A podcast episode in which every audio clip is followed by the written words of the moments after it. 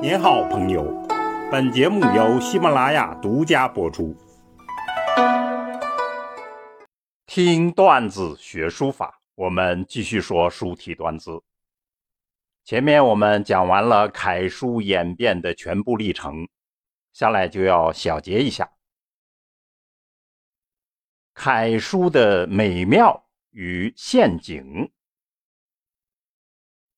我们这样简洁的方式梳理了一下楷书的演变，这样便于让亮点突出，让整体的问题呢也显现出来。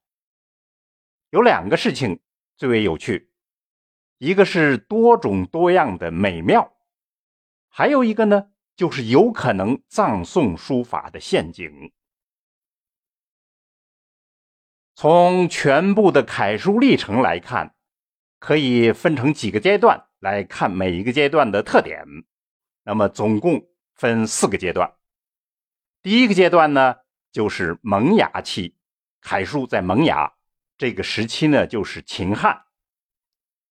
那么第二个时期呢，是发展期，魏晋南北朝，这是最重要的发展期。第三个阶段呢，就是繁荣期，达到了鼎盛，也就是隋唐五代。第四个时期呢，我们称为守成期，就是宋、元、明、清，这都是守成时期。从这样一个分期，我们看呢，秦汉时期，它是根子的所在地，就是楷书的根在那里。你要了解根源，就必须看秦汉时期的楷书。那么守成期呢？它其实是延续了过去的一些问题，然后进行细化，但是大的变化创新就比较少。关键的美就在于中段，魏晋南北朝和隋唐五代。那么在这样一个历程中间，创造了四种我们认为最经典的楷书形态，我们来一一介绍一下。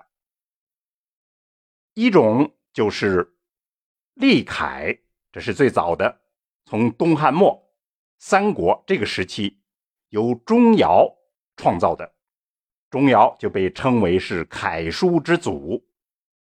他是如何创造出楷书来的呢？其实呢，他是从民间流行的隶书中间选择那些方正平直、简单易写这样一些特点。然后集中起来，加入了一些篆书的草书的圆转笔法，从而就创造了我们熟悉的这种楷书形象。那么这个时期，它的楷书的美妙之处就在于清新而又高古。第二呢，就是晋楷，是由东晋的王羲之、王献之来创造的。他的创造的过程就是把钟繇的楷书中间那种隶意、隶书的笔意进一步剪除、剔除，把那种横式变成了方长形。它的美妙之处就在于字体严美而又俊逸。第三种呢，就是魏楷。这个是南北朝时期，南北朝呢出现了一种局面，就是南北分裂，那么书法就分为南派和北派。南派的楷书呢，主要是二王的遗风，而北派呢比较有特色，它传承了一些隶意的书风，就是有隶书色彩的书风。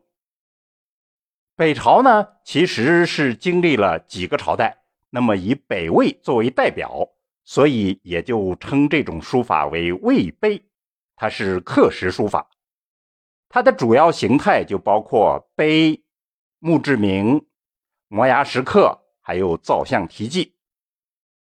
它美妙的地方主要在于它的风格多样化，有拙朴的，也有险峻的，有舒畅的，也有流利的，多种多样。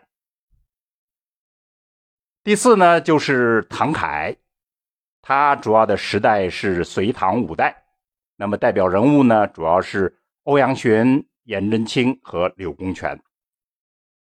那么这种唐楷是怎么创造出来的呢？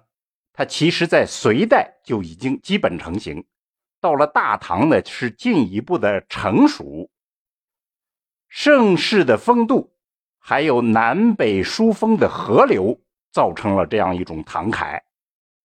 还有就是好比永字八法这样的理论做了它的基础，它的美妙之处是源于南北书派的河流，南书呢清劲而秀逸，北书呢朴茂雄浑，由此就合成了大唐的气象。那么我们总体来看这样一个发展历程。它所呈现的规律与特点，基本上就可以表述为脱离隶书而独立，从质朴走向多样化，再走向规范化。我们这里对于楷书的讲法是比较单一的，但实质上楷书的真实演变过程是非常复杂，而且越到后面就越复杂。积累的形态就越多。我们这样讲呢，主要是便于大家去理清一个脉络，从而对楷书有清晰的印象。那么最后，我们还要提醒大家两点：第一点就是，每一种楷书呢都各有利弊，最好的方式就是全面了解的基础上，然后根据自己的爱好去决定。第二呢，我们就讲最完美的楷书唐楷，其实他的问题是最严重。由于这个呢，所以宋人就不再学唐楷，他们呢将欧、颜、柳这样的唐楷模式综合起来，而创造了印刷体的老宋。老宋就是这样来的。另外还有呢。大家学唐楷的时候，容易学法度而忘掉了唐楷的性情。法度易学而性情难仿。性情指的是什么呢？好比说，虞世南的书法有君子气，欧阳询的书法呢有男性气息，而褚遂良的书法呢有女性气息。颜体书呢有忠臣气象。而刘体书呢，有廉吏气象，这就是他们的性情。总而言之，楷书有其美妙，也有其陷阱，我们就学其美妙而回避其陷阱。